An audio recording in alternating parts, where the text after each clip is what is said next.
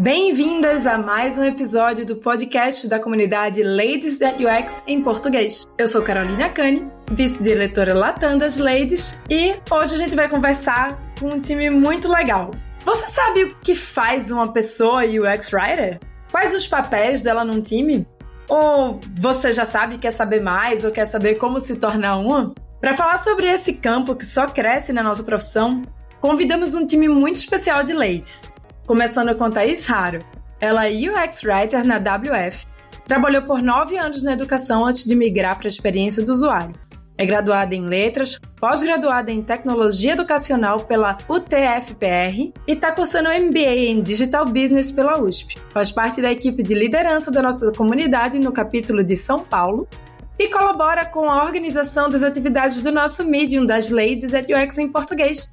E ama contar histórias e trocar experiências. Oi, Thaís, tudo bom? Oi, tudo bem? E também junto conosco hoje temos Natasha Morello, ela é UX Writer na Saúde ID. Possui graduação em Biblioteconomia pela UFRGS, mas já passou por cursos como Economia e Ciências Contábeis, também pela UFRGS. Antes de migrar para UX, atuou nas áreas financeira, contábil e marketing. Faz parte também da nossa equipe de parcerias e seleção de bolsa das ladies e adora conhecer pessoas e trocar experiências. Oi, Natasha! Oi, tudo bom? E para completar esse time que vai conversar com a gente hoje, temos também Silvia Madeira, UX Research na Gauge, empresa do grupo Stefanini, graduada em Publicidade e Propaganda pela UFSM e pós-graduada em Administração pela FGV. Atuou por quase 10 anos em diversas áreas de publicidade. No início de 2021, tornou-se UX Researcher e ponto focal do mídia da nossa comunidade at UX. Tem paixão por conhecer gente, lugares e boas histórias. Oi, Silvia! Olá! Esse episódio foi produzido por Ladies at UX, editado por Domenica Mendes e patrocinado por Deploy, especialistas em recrutamento de UX e UI designers. Ladycast, o podcast recheado de assuntos relacionados ao UX. Este podcast é uma iniciativa do Ladies That UX, uma comunidade global, informal e amigável que busca mais espaço do público feminino na área de tecnologia. Agora que nosso time está completo, eu queria agradecer a todas por terem aceito aí esse convite e já começar perguntando, né? Porque hoje é muito assunto, gente, é muito assunto pra gente falar. Eu queria que vocês começassem pelo começo. O que é que faz uma UX Writer? O UX Writer atua na área de produto, com equipes de UX, design, escreve os textos que aparecem nas interfaces dos produtos, como aplicativos, sites, games, enfim, podem ser produtos produtos digitais ou não. É papel do redator de UX guiar as pessoas por meio das palavras dentro de uma jornada, né? E um dos pontos principais de UX Writing é que o texto seja claro, conciso, intuitivo e útil para que as pessoas usuárias tenham sucesso em seus objetivos durante o uso de um produto. Então, eu não sou UX writer, né? Mas como research eu vejo o profissional de writing como aquela pessoa que faz as escolhas do conteúdo textual que vão fazer parte da experiência do usuário. Eu considero esse profissional chave, né, para ajudar as pessoas a se encontrarem na jornada. Então, seja com o texto dos botões, as mensagens de erro, mensagens mensagens e feedback, o título dos menus, o trabalho desse profissional é essencial para a pessoa se encontrar na jornada, né? Para ela ter, como a Thaís falou, um sucesso nessa no objetivo dela com o produto ou serviço. Complementando então um pouquinho que a Thaís e que a Silvia já, já falaram, né? A profissão de UX Writer vai além do texto, né? Não é simplesmente aquele texto bonitinho que tu enxerga né, na interface ali no final, não. Vai muito além disso, né? A gente atua junto com UX researchers, que são os profissionais de pesquisa, designers de serviço, product designers, tudo na construção né, desses produtos. Então, assim, o UX Writer deve estar junto, atuando desde o início, desde a pesquisa, lá do discovery, até, né, ah, passando mesmo por todas essas etapas do UX Design, que é a metodologia mais conhecida, né, é o Double Diamond. Além disso, né, a gente também alinha a estratégia de negócio com o objetivo da pessoa usuária. Então, a comunicação e o conteúdo, né, eles ficam presentes desde o início do projeto. Por isso é, é muito importante ter um profissional, né, de writing desde o início, sempre focando na comunicação. É muito legal assim a gente atentar para essa área, né, que eu particularmente já vi muita coisa errada acontecer porque alguém escolheu muito mal o texto de um botão.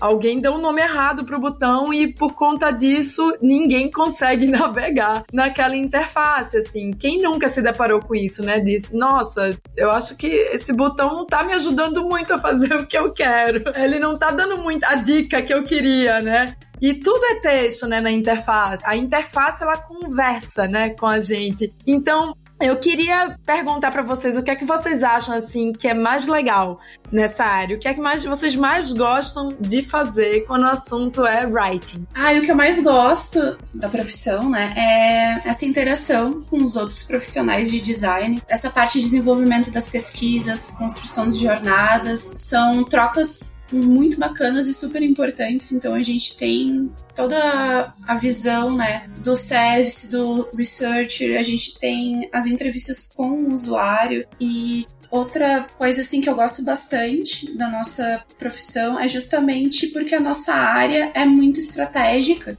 Então a gente precisa conhecer muito bem o negócio e entender o objetivo, né, da pessoa usuária, porque a forma como a gente se comunica, né, faz toda a diferença na experiência do usuário. E o dia a dia, já falando um pouco do dia a dia, né, que o meu dia a dia também é é muito dinâmico, então cada dia é um aprendizado. A minha parte preferida da profissão também é trabalhar em equipe, sabe?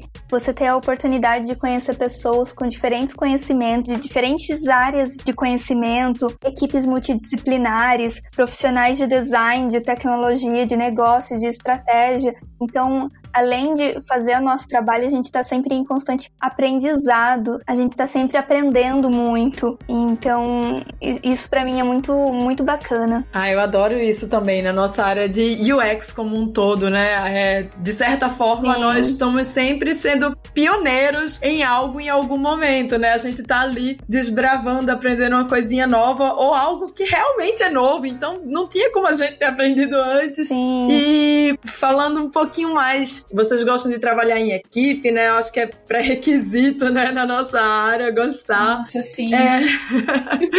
Qual que é o papel do UX Writer no equipe, assim? Como é que é esse dia a dia? Conta mais pra gente, como é, o que é que faz, tipo, hoje? Qual é a tarefa que o UX Writer vai ter que desempenhar nesse dia a dia para fazer aí toda essa comunicação, toda essa jornada comunicar bem, né, para as pessoas usuárias? Como a Sil e a Natasha comentaram, né, é muito importante que o UX Writer conheça muito bem o produto, conheça as pessoas para quem está escrevendo, conheça o contexto, conheça os objetivos do negócio, a estratégia. Então, para isso, a gente precisa participar de todas as reuniões que envolvem esse projeto para que a gente consiga desenvolver da melhor forma possível a parte de conteúdo. Então, tem que ter uma parte de imersão, né, no universo do produto para conseguir de certa forma falar a língua do usuário, então, né? Exatamente. Então, a gente precisa participar de muitas etapas de desenvolvimento de um produto até chegar na etapa final, que é a redação, que é a escrita. Eu acho que não só, né, o UX writer, né, eu acho que todo mundo que está envolvido no processo da criação de um produto, é importante que ele esteja desde o início, né, desde a etapa da imersão, é conhecendo o produto. E até assim, no meu caso, né, que trabalho em consultoria, na nossa empresa a gente faz o, o recrutamento, não somos nós que fazemos, a gente tem uma equipe maravilhosa que faz o recrutamento. E como é importante, como faz diferença que todos os profissionais estejam desde o início, né, na imersão. Então, desde o, o designer, o UX writer, todo mundo que tem alguma coisa a acrescentar naquele projeto, tá desde o início, né, para ter o conhecimento, para conseguir ter o, o repertório, né, para conseguir fazer as escolhas mais assertivas e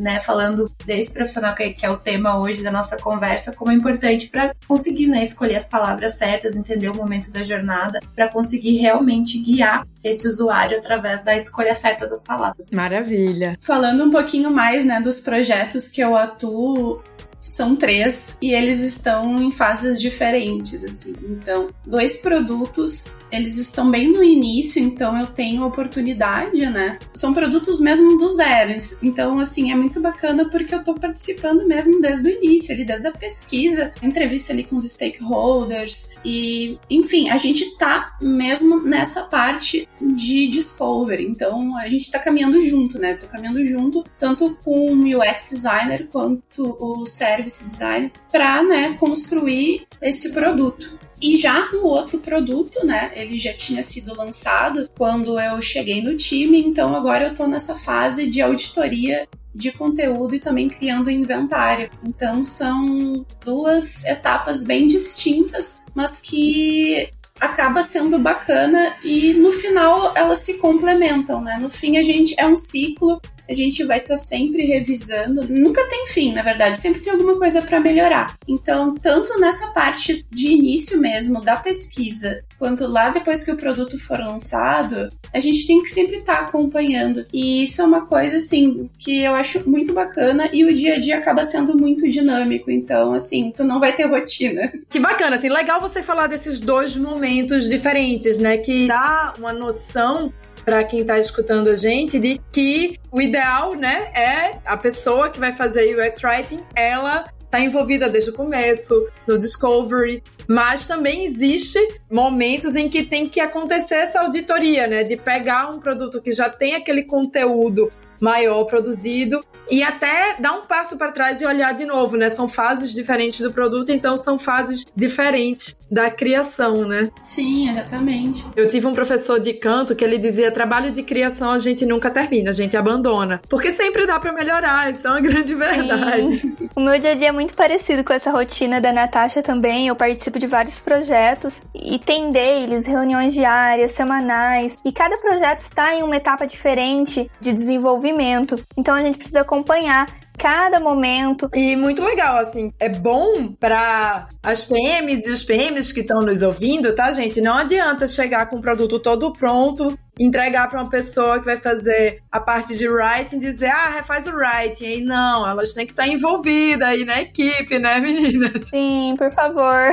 Fazer parte da equipe, do time, fazer parte do, dos rituais, saber o que é que está acontecendo, o que é que está se projetando, de onde é que o produto veio, para onde que o produto vai, né? Para conseguir construir essa comunicação, né, ladies? Perfeito, Carol, é isso mesmo. A gente precisa estar envolvido com todo o time em todas as etapas etapas do projeto, porque writing não é revisão. Writing é design, é criação de conteúdo, é criação de um produto. Então, precisamos estar todos muito bem envolvidos nesse processo. Agora, eu queria fazer uma pergunta também para Silvia, né, que é researcher que está aqui com a gente. Eu queria saber como é que funciona aí essa interação de uma pessoa, UX Writer, né, com o researcher. Como é que isso acontece no dia a dia, né? Como é que é essa interação desses dois profissionais? Eu trabalho em consultoria, né? Então, quando eu interajo com o time do cliente, normalmente o writer ele entra no momento, a interação que eu tenho com ele é no momento da preparação da pesquisa, então é desde a reunião de briefing, quando a gente vai vai conversar sobre o projeto, o writer ele já tá ali presente. Se o problema tá delimitado limitado ou não. Às vezes o writer ele entra nessa parte também, principalmente quando é alguma questão de conteúdo que a gente vai pesquisar. Desde a delimitação do problema, o writer tá lá. Depois ele também valida o plano de pesquisa, o roteiro, e aí depois a gente vai para escolha, né? Quando um pouquinho antes, na verdade, né, no plano de pesquisa, nessa reunião de briefing, a gente já faz essa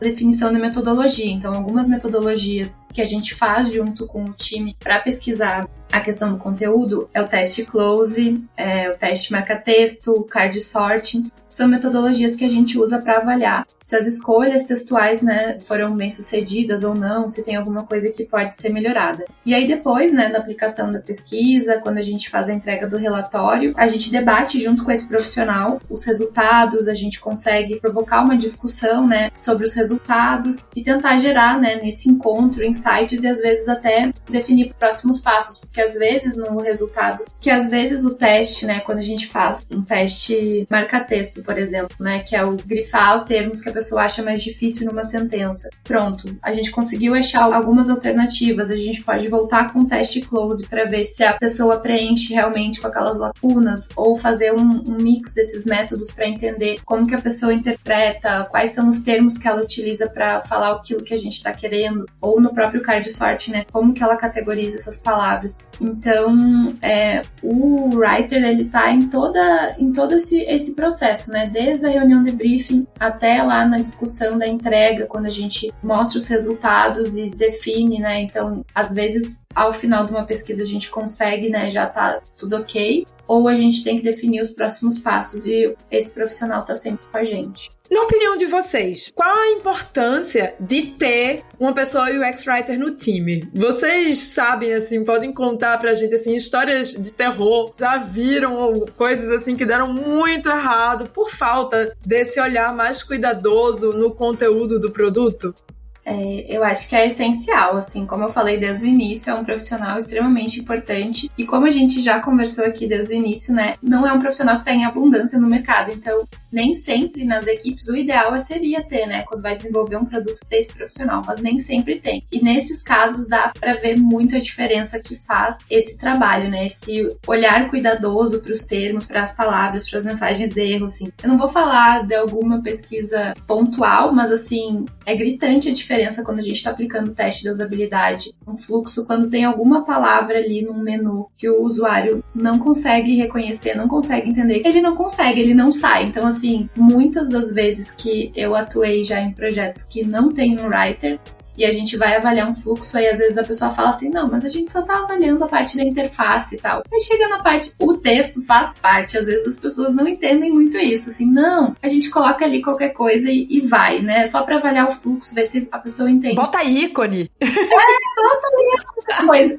Texto de marcação. É, daí a gente pega e coloca, dá uma tarefa pro usuário, o usuário vai lá e tá, onde que tá? Não sei, volta, vai, tenta procurar no menu, não acha e tava ali. Aí a gente leva isso como achado de pesquisa, né? Então, assim, eu acho que eu sou muito. Eu levanto a bandeira do, desse profissional do writer. Olha, precisa ter, precisa ter cuidado. Se não consegue ter alguém na equipe, que as pessoas estudem e que tentem ter mais esse cuidado, porque às vezes acho que fica tão preocupado com a interface, com algumas outras coisas que também são importantes, mas tudo é um conjunto. Se tudo não tá casadinho, a gente não consegue guiar o usuário. Eu lembro, assim, de um caso de texto da notificação, que a pessoa não conseguia conseguir enxergar, não conseguir atentar para aquilo ali que tá acontecendo, assim, a mensagem de erro tá ali na cara do usuário e ele tipo assim, não entendeu, sabe? Não ficou claro. Então, pode comprometer todo um fluxo ou deixar o usuário frustrado no final de alguma tarefa por ele não entender aquela mensagem, por ele não ver esse feedback ou por ele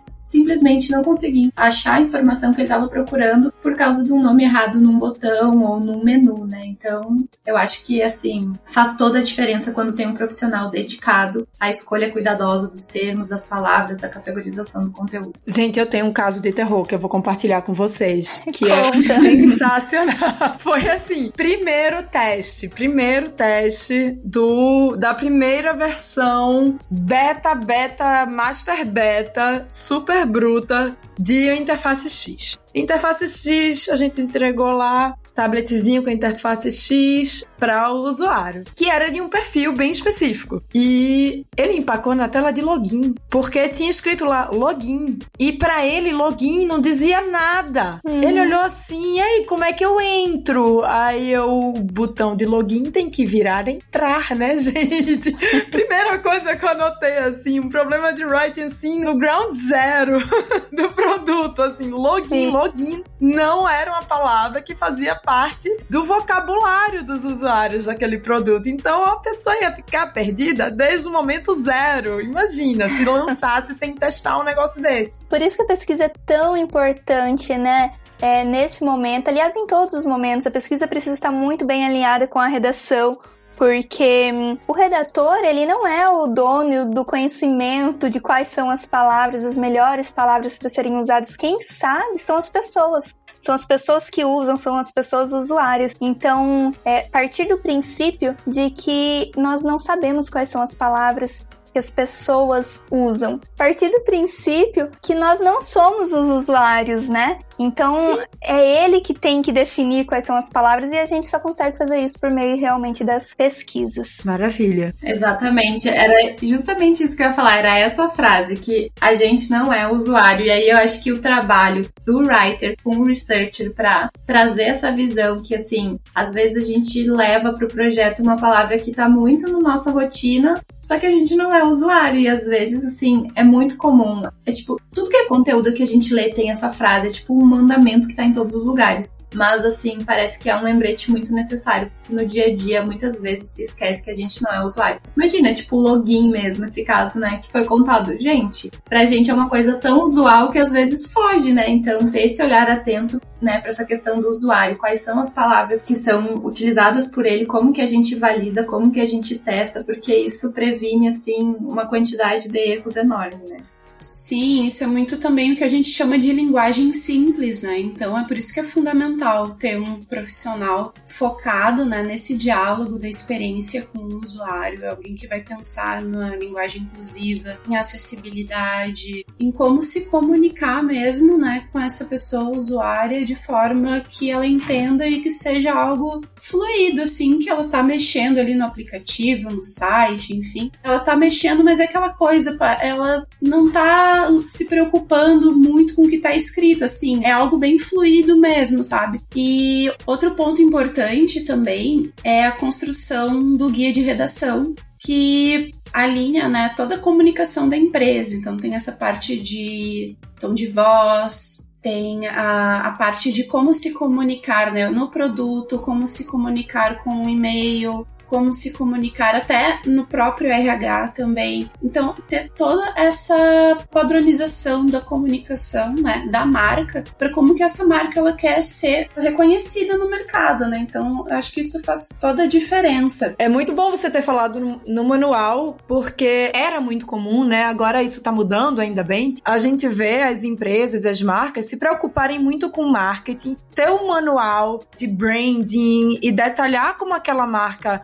queria falar com o público e na hora de colocar isso no produto, ninguém atentava, sabe? Tipo, não tinha esse cuidado, não tinha esse profissional dedicado a fazer essa parte no produto, né? E o manual de, de tom e voz ele vem para ser esse grande guarda-chuva, né? Que vai guiar toda essa comunicação. Muito legal você ter colocado esse ponto, né? E outra coisa que eu vejo acontecer muito é as pessoas não leem, gente. E a gente precisa falar disso, porque é impressionante como as pessoas não leem, simplesmente não leem. Se a gente coloca um conteúdo muito grande para explicar alguma coisa, você tocou nesse ponto da simplicidade, né, da comunicação. Se a gente não fala de um jeito simples, rápido e conciso, a pessoa vai ler metade e vai entender errado ou não vai entender, vai entender pela metade. E é muito comum, né? E vocês fazem uma verdadeira engenharia de palavras, às vezes, para deixar esse texto, né? Muito simples. Eu costumo dizer que é mais difícil você definir um texto de botão do que um texto um pouco que pode ser um pouco maior, porque você não pode escrever um TCC num botão, né, gente? Ai, sim. Inclusive, a gente tem, né, as boas práticas, que até tu citou algumas, né, que é o texto ser legível, ser conciso, simples, consistente. E eu, como atuo na área da saúde, nossa, assim, tem muitos termos, né, de medicina que na hora que a gente vai apresentar para a pessoa usuária, tem que ser de uma forma simples que ela entenda. Então, aí vem de novo a pesquisa, né? Vem todo esse estudo para poder trazer para essa pessoa esse entendimento e fazer que ela se permita, né, que ela se sinta incluída nessa utilização, né, do produto. Nossa, imagina o desafio, né? Na área médica, Medicase, traduzido Medicase para usuário ex.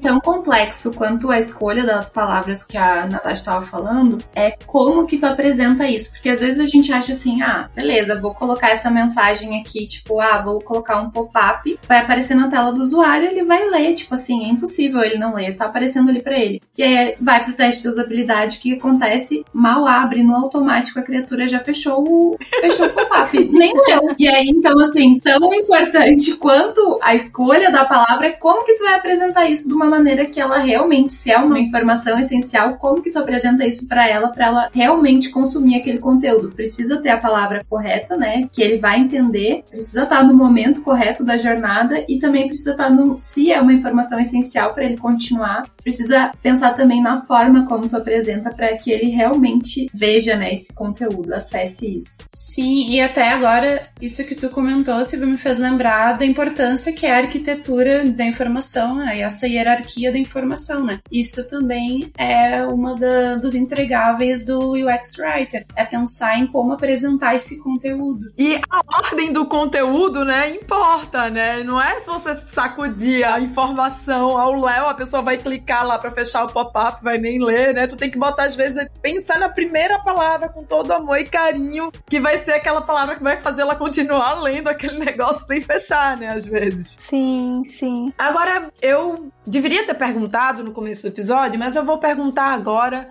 porque hoje eu tô rebelde. Eu queria saber um pouco mais. queria saber um pouco mais da trajetória de vocês, que são writers aqui que estão falando com a gente. Como é que foi que vocês se tornaram UX writers, né? Então, assim, querendo ou não, vocês são pioneiros, né? Então é uma área que tá em ascensão, que tá surgindo e florescendo agora, né? Então, fala um pouco aí como é que foi essa trajetória de vocês para virar, se tornarem e se perceberem até, né, UX writers. Eu trabalhava na área da educação, né? Trabalhei por muitos anos como professora, dei aula de inglês na educação infantil, aula de língua portuguesa, redação, comunicação, no ensino regular. E no início do ano passado, eu me mudei de estado, do Paraná para São Paulo, e assim que eu cheguei aqui, começou a pandemia e tudo mais. E eu senti esse interesse de estudar algo novo, de aprender algo novo, foi quando eu conheci a comunidade Ladies That UX e me interessei por saber mais, conhecer mais pessoas que trabalham nessa área. E comecei realmente um processo de muita dedicação, de estudo, fiz muitos cursos na área de UX, conheci muitas pessoas, fui cara de pau,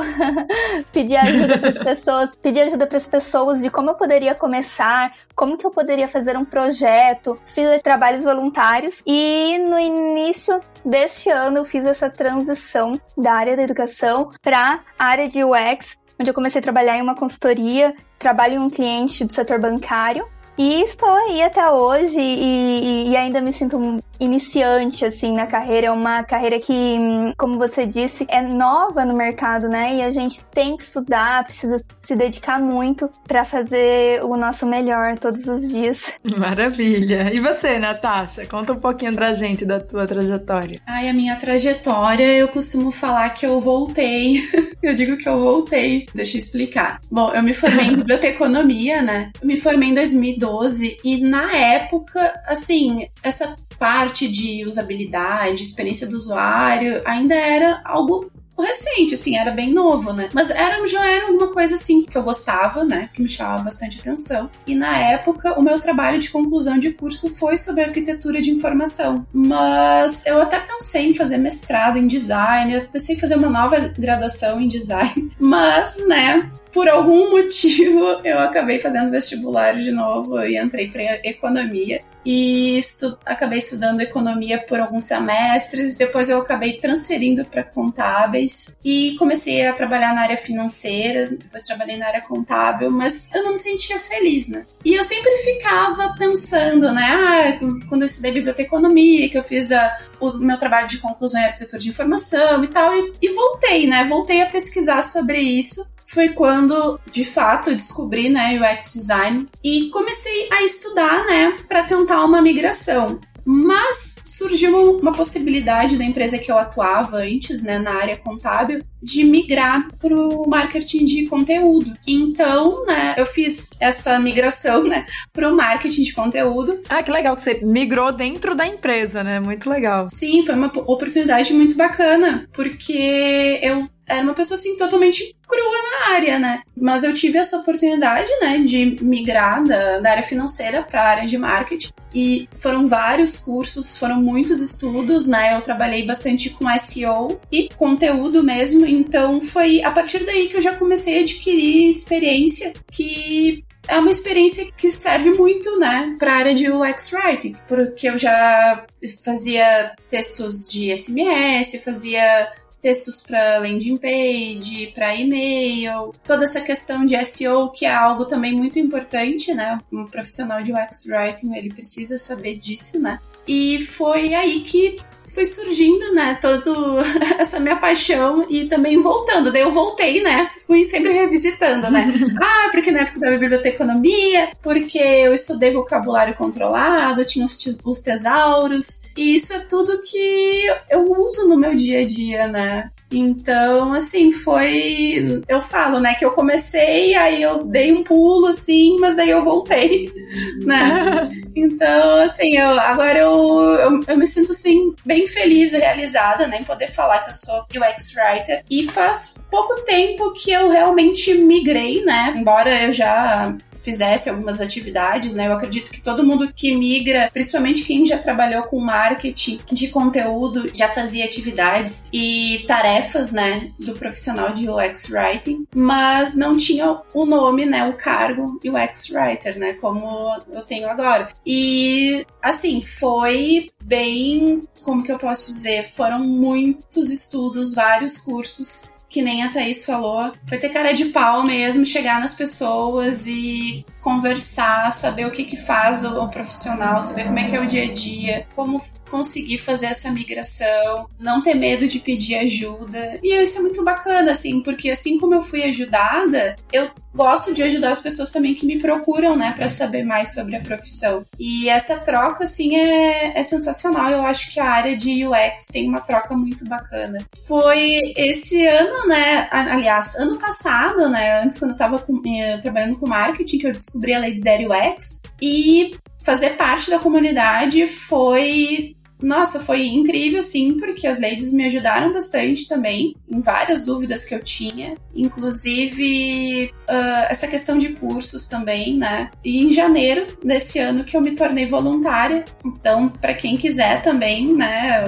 Nossa, é, é uma oportunidade incrível fazer parte da comunidade. É, a comunidade tá aí para isso, né? Pra gente trocar ideia, se ajudar, dar a mão umas às outras, né? E tá todo mundo se puxando para cima e é para isso mesmo que a comunidade existe. Falando aí, aproveitando que vocês tocaram no ponto da comunidade, né? Mudando um pouquinho de assunto, mas nem tanto, vocês todas fazem parte do nosso time queridíssimo do Medium das Ladies, né? Como é que funciona o nosso Medium? Eu até ia fazer um gancho, porque assim, a comunidade tanto ajuda as pessoas, né, que fazem parte a se inserir no mercado, a trocar experiência, mas também a se encontrar. Eu não sou writer, né, mas como eu trabalhava, assim como a Natasha trabalhava com marketing de conteúdo, eu também vim da publicidade. E nos meus últimos anos eu estava trabalhando muito com a parte de conteúdo. Então, quando eu entrei, né, quando eu conheci a comunidade e entrei, eu me ofereci para ser voluntária na parte do Medium, justamente porque eu achava que o caminho mais natural era eu ir pro writing, né, já que eu já tinha essa vivência com conteúdo. E aí acabei entrando no projeto por causa disso. Só que no fim, né, eu também tinha vivência com pesquisa e aí acabou que a minha migração foi por research, né? Acabei indo pesquisa pesquisa, mas o Medium, assim, me ajudou muito a ter mais contato com outras pessoas e também o desafio de escrever o primeiro texto, né, e publicar, porque quando a gente trabalha com marketing de conteúdo, a gente põe o nomezinho do cliente, a gente não assina com o nosso nome. E aí foi a primeira vez que eu escrevi um texto e coloquei meu nome, que foi o primeiro texto que eu escrevi, é um texto justamente quando eu comecei aqui no Medium, que é um texto para ajudar as pessoas que querem escrever o primeiro artigo, como que estrutura, né, qual é algumas dicas, né, para criar o primeiro artigo Maravilha. Então, conta aqui pra gente quem é que pode submeter um artigo e como é que faz para submeter. Então, qualquer lady que quiser, né? Qualquer mulher que queira publicar um artigo pode escrever e submeter pra gente. Como que faz? Se não, ainda não está cadastrada como escritora no nosso Medium, precisa entrar em contato com a gente. Então, pode entrar em contato ou comigo ou com a Thaís pelo LinkedIn mesmo. Acho que o nosso nome vai estar aqui na descrição do podcast. Pode nos procurar no LinkedIn que a gente adiciona vocês. Tem algumas questões sobre temática, mas tudo isso está super explicadinho num texto que a Thaís fez, como passo a passo. Então,